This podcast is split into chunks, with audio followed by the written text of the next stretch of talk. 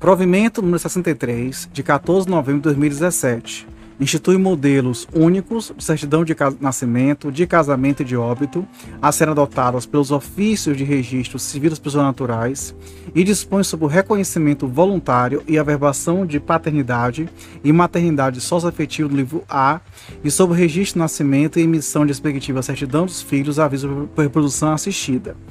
Também é importante considerar que já estou fazendo aqui a leitura da alteração feita pelo provimento 83/2019, que, portanto, nós não faremos uma gravação específica dele.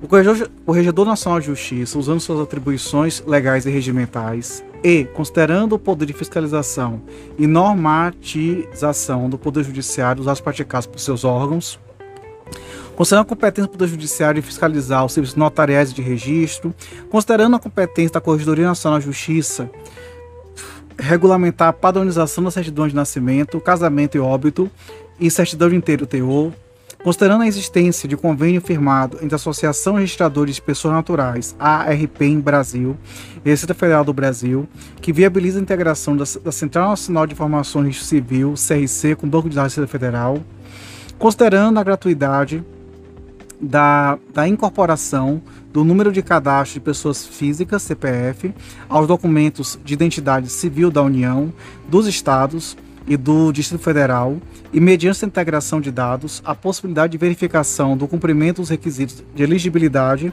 para a concessão e manutenção dos benefícios sociais pelo órgão concedente, considerando a possibilidade de a naturalidade do cidadão corresponder à do município em que ocorreu o nascimento ou a do município de residência da mãe do registrando, desde que localizado em território nacional, cabendo a opção declarante no ato do registro do nascimento, considerando a possibilidade, no caso de adoção iniciada antes do registro do nascimento, de o declarante optar pela naturalidade do município de residência do adotante na data do registro, considerando a necessidade de constar no assento do casamento a naturalidade dos cônjuges, um cara considerando, viu, gente? Espera aí. Considerando a importância da integração de dados para aumentar a confiabilidade da documentação e diminuir as possibilidades de fraude no país, além de contemplar as fontes primárias de todo e qualquer cidadão concernentes ao nascimento, casamento e óbito, que compõem a base de dados da CRC, considerando o eventual interesse da pessoa física de solicitar, quando da expedição de nascimento atualizada, a verbação de outros documentos de forma a facilitar seu acesso a programas sociais e reunir informações em documento único, considerando o sistema de registro eletrônico que facilita a interoperabilidade de dados, considerando o direito do adotado de acesso irrestrito a todos os procedimentos incidentes da adoção, considerando a existência de regulamentação pelas corregedorias gerais de justiça dos estados do reconhecimento voluntário de paternidade e maternidade socioafetiva perante os oficiais de registro civil das pessoas naturais, considerando a conveniência da edição de normas básicas e uniformes para a realização do registro ou averbação, visando conferir segurança jurídica à paternidade ou à maternidade socioafetiva estabelecida, inclusive no que diz respeito a aspectos sucessórios e patrimoniais, considerando a ampla aceitação doutrinária e jurisprudencial da paternidade e maternidade socioafetiva, contemplando os princípios da afetividade e da dignidade da, pessoa humana como fundamento,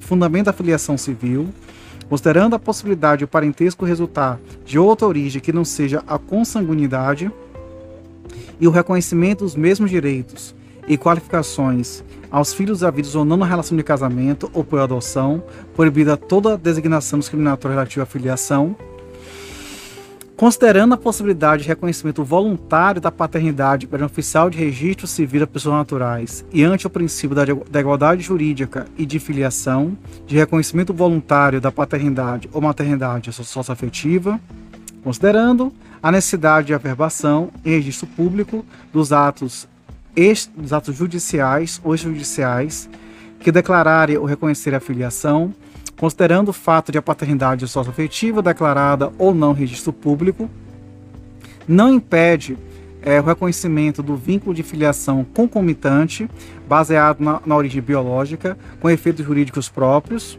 segundo o RE do STF 9, 898, 060 da Catarina, considerando o previsto no artigo 227, parágrafo 6 da Constituição Federal Brasileira e 1609 do Código Civil, considerando a disposição do provimento CNJ 13, de 3 de setembro de 2010, veio com a resolução do CNJ 175, de 14 de maio de 2013, considerando o reconhecimento de união contígua, pública e duradoura de pessoas do mesmo sexo como família, com eficácia erga omnes e efeito vinculante para toda a administração pública e demais órgãos do Poder Judiciário, considerando a garantia do direito do casamento civil das pessoas do mesmo sexo, considerando as normas éticas para uso de técnica de produção assistida, tornando o dispositivo deontológico a ser seguido por todos os médicos brasileiros, considerando a necessidade de uniformização em todo o território nacional. Do registro de nascimento, da emissão da expectativa para os filhos havidos por técnica reprodução assistida de casais homoafetivos e heteroafetivos, considerando a competência da Corregedoria Nacional de Justiça de expedir provimentos e outros atos normativos destinados ao aperfeiçoamento das atividades de serviços notariais de registro, considerando vários pedidos de providência aqui, junto ao CNJ, resolve, seção 1, regras gerais. Artigo 1 os modelos únicos de certidão de nascimento, de casamento e de óbito a serem adotados pelos ofícios de registro civil das pessoas naturais em todo o país ficam instituídos na forma dos anexos 1, 2 e 3 desse provimento.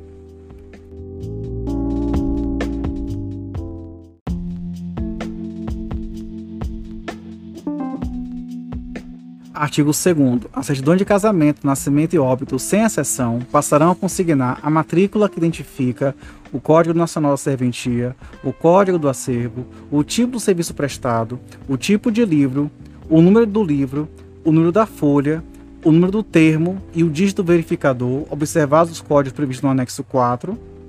Parágrafo 1. A certidão de inteiro teor requerida pelo adotado deverá dispor sobre todo o conteúdo registral mas dela não deverá constar a origem biológica, salvo determinação judicial. Parágrafo 2 A certidão de ter o teor de nat morto é, é, e as relativas aos atos registrados ou transcritas no livro E deverão ser emitidas de acordo com o modelo do anexo 5.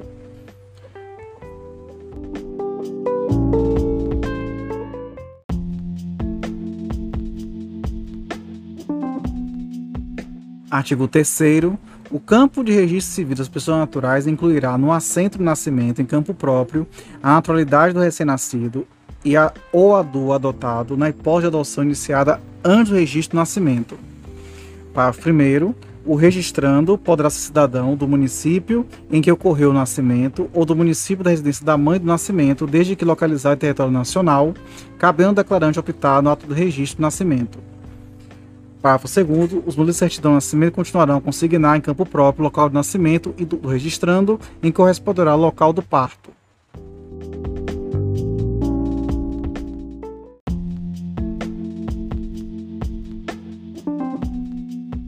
Artigo 4 Certidão de nascimento deverão conter no campo filiação as informações referentes à naturalidade, domicílio e residência atual dos pais do registrando.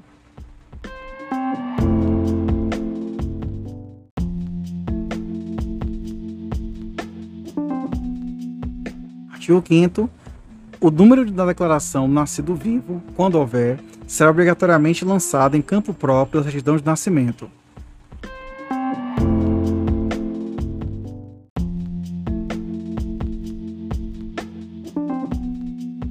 Artigo 6 o CPF será obrigatoriamente incluído nas certidões de nascimento, casamento e óbito. Parágrafo 1 se o sistema da permissão do CPF estiver indisponível, o registro não será obstado, devendo o oficial averbar sem ônus o número do CPF quando restabelecendo o sistema.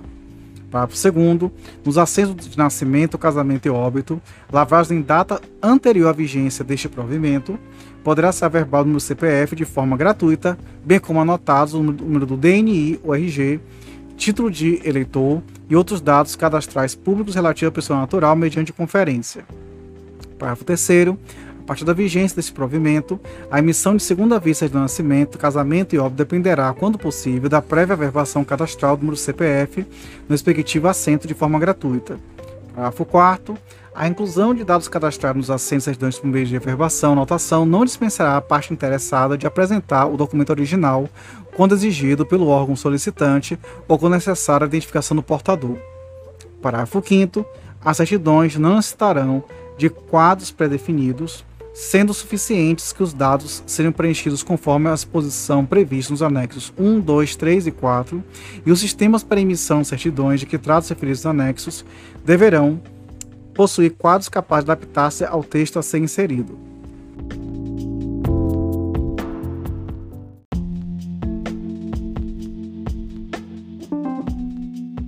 Artigo 7 será incluída no assento do casamento a naturalidade dos cônjuges.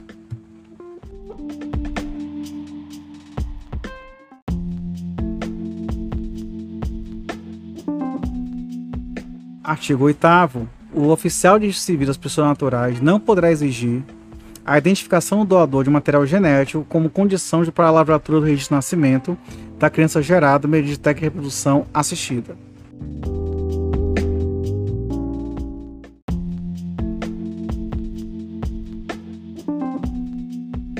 Artigo 9 os novos modelos deverão ser implementados até o dia 1 de janeiro de 2018 e não devem conter quadros pré-estabelecidos para preenchimento dos nomes dos genitores e progenitores, bem como anotações de cadastro que não estejam verbadas ou anotadas nos respectivos registros. Parágrafo único. As certidões expedidas em modelo diverso até a data de implementação mencionada no caput deste artigo não precisarão ser substituídas e permanecerão válidas por prazo indeterminado.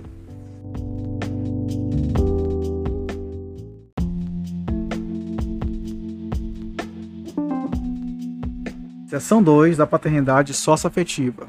Artigo 10. O reconhecimento voluntário da paternidade ou da maternidade socioafetiva das pessoas acima de 12 anos será autorizado perante os oficiais de registro civil das pessoas naturais. Parágrafo 1. O reconhecimento voluntário da paternidade ou maternidade será irrevogável, somente podendo ser desconstituído pela via judicial nas hipóteses de vício da vontade, fraude e simulação. Parágrafo 2 poderão requerer reconhecimento da paternidade ou maternidade socioafetiva de filho os maiores de 18 anos de idade, independentemente do estado civil. Parágrafo 3 não poderão reconhecer a paternidade ou maternidade socioafetiva os irmãos entre si, nem os ascendentes. Parágrafo 4 o pretenso pai ou mãe será pelo menos 16 anos mais velho que o filho a ser reconhecido.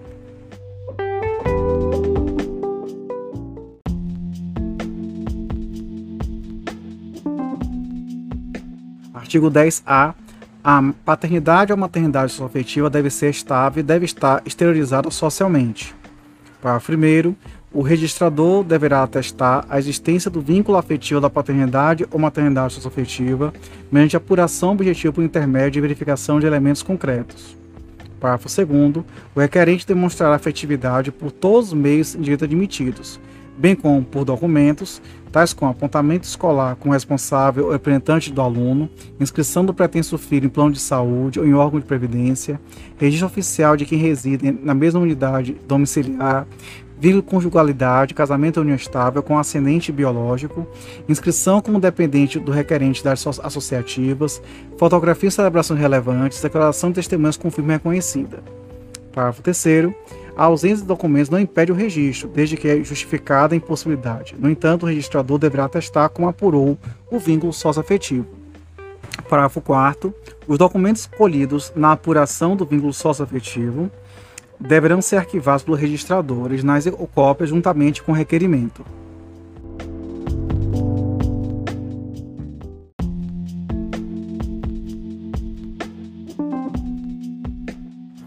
Artigo 11. O reconhecimento da paternidade ou maternidade socioafetiva será processado perante o oficial de registro civil das pessoas naturais, ainda que diverso daquele que foi levado ao assento, mediante exibição de documento oficial de identificação com foto requerente da certidão de nascimento do filho, ambos em original e cópia, sem constar do traslado, é, menção à origem da filiação.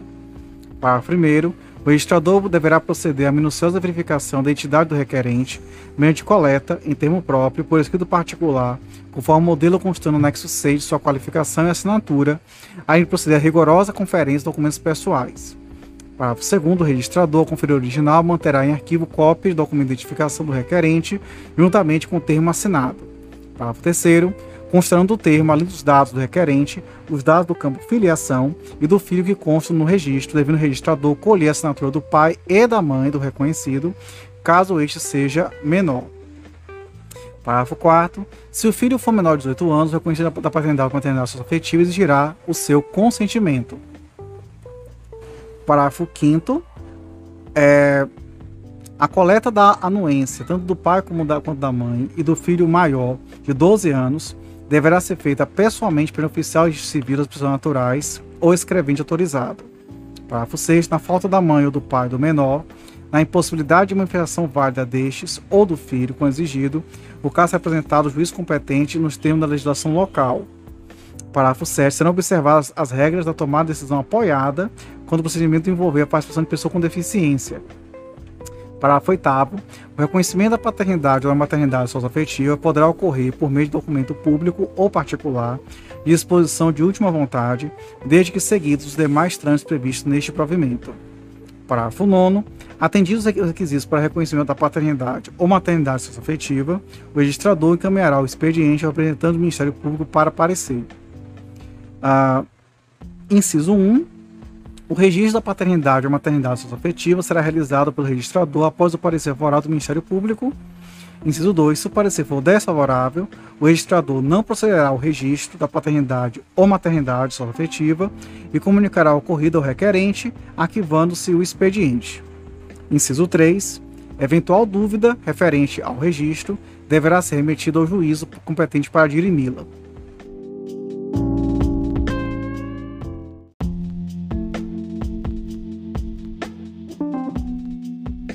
Artigo 12. Suspeitando de fraude, falsidade, má-fé, visto da vontade, simulação ou dúvida sobre a configuração do estado de posse de filho, o registrador fundamentará a recusa, não praticará o ato e encaminhará o pedido ao juiz competente nos termos da legislação local.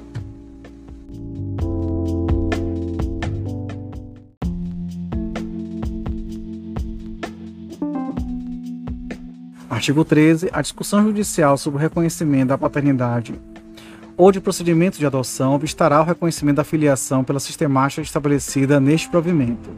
Parágrafo único. O requerente deverá declarar o desconhecimento da existência de processo judicial em que se discuta a filiação do reconhecendo, sob pena de incorrer em ilícito civil e penal.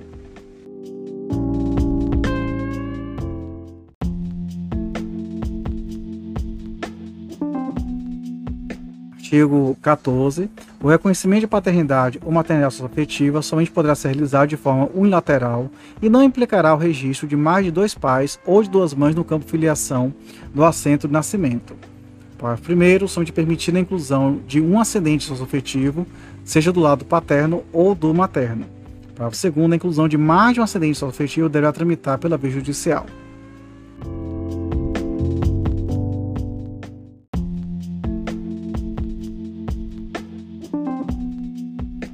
Artigo 15. O reconhecimento espontâneo da paternidade ou maternidade socioafetiva não obstacula, obstaculizará a discussão judicial sobre a verdade biológica.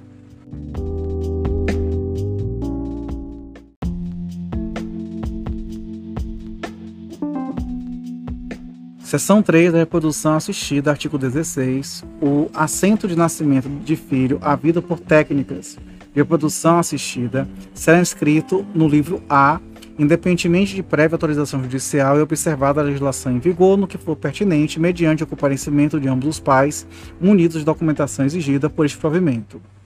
Parágrafo 1. Se os pais forem casados ou conviverem em união estável, poderá somente um deles comparecer no ato de registro, desde que apresente a documentação referida no artigo 17, inciso 3 deste provimento. Parágrafo 2. No caso de filhos de casais homoafetivos, o auxílio nascimento deverá ser adequado para que conste os nomes dos ascendentes, sem referência à distinção quanto à ascendência paterna ou materna.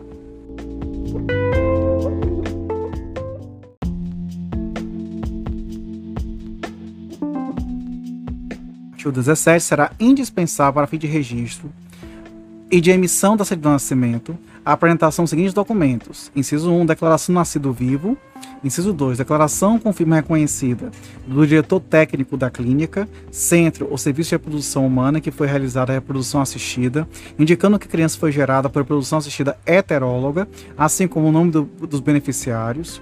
Inciso 3, certidão de nascimento, certidão de conversão da união estável em casamento, escritura pública de união estável ou sentença que foi reconhecida a união estável do casal.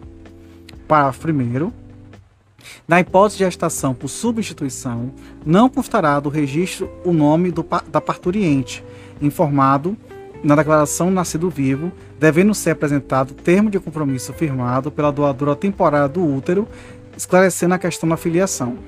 Parágrafo 2 nas hipóteses de produção assistida pós-mortem, além dos documentos elencados nos incisos é, do caput deste artigo, conforme o caso, deverá ser apresentado o termo de autorização prévia específica do falecido ou falecida para uso do material biológico preservado, lavrado por instrumento público ou particular com firma reconhecida. Parágrafo 3 o reconhecimento da ascendência biológica não importará no reconhecimento do vínculo de parentesco e dos respectivos efeitos jurídicos entre o doador ou doadora e o filho gerador, o filho gerado, desculpa, por meio de reprodução assistida.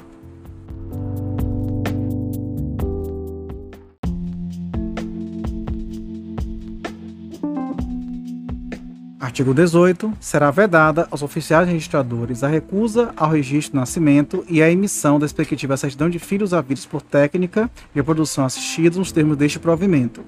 Parágrafo 1. A recusa prevista no caput deverá ser comunicada ao juiz competente nos termos da legislação local para providências disciplinares cabíveis. Parágrafo 2. Todos os documentos referidos no artigo 17 desse provimento deverão permanecer arquivados no ofício em que foi lavrado o registro civil.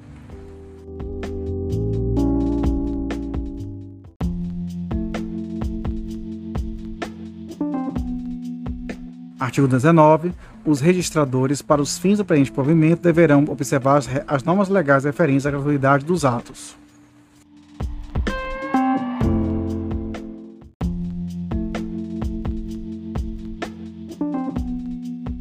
Seção 4 das disposições finais, artigo 20, revogam-se os provimentos do CNJ número 2 e 3, 27 de abril de 2009 e 52 de, de 4 de março de 2016.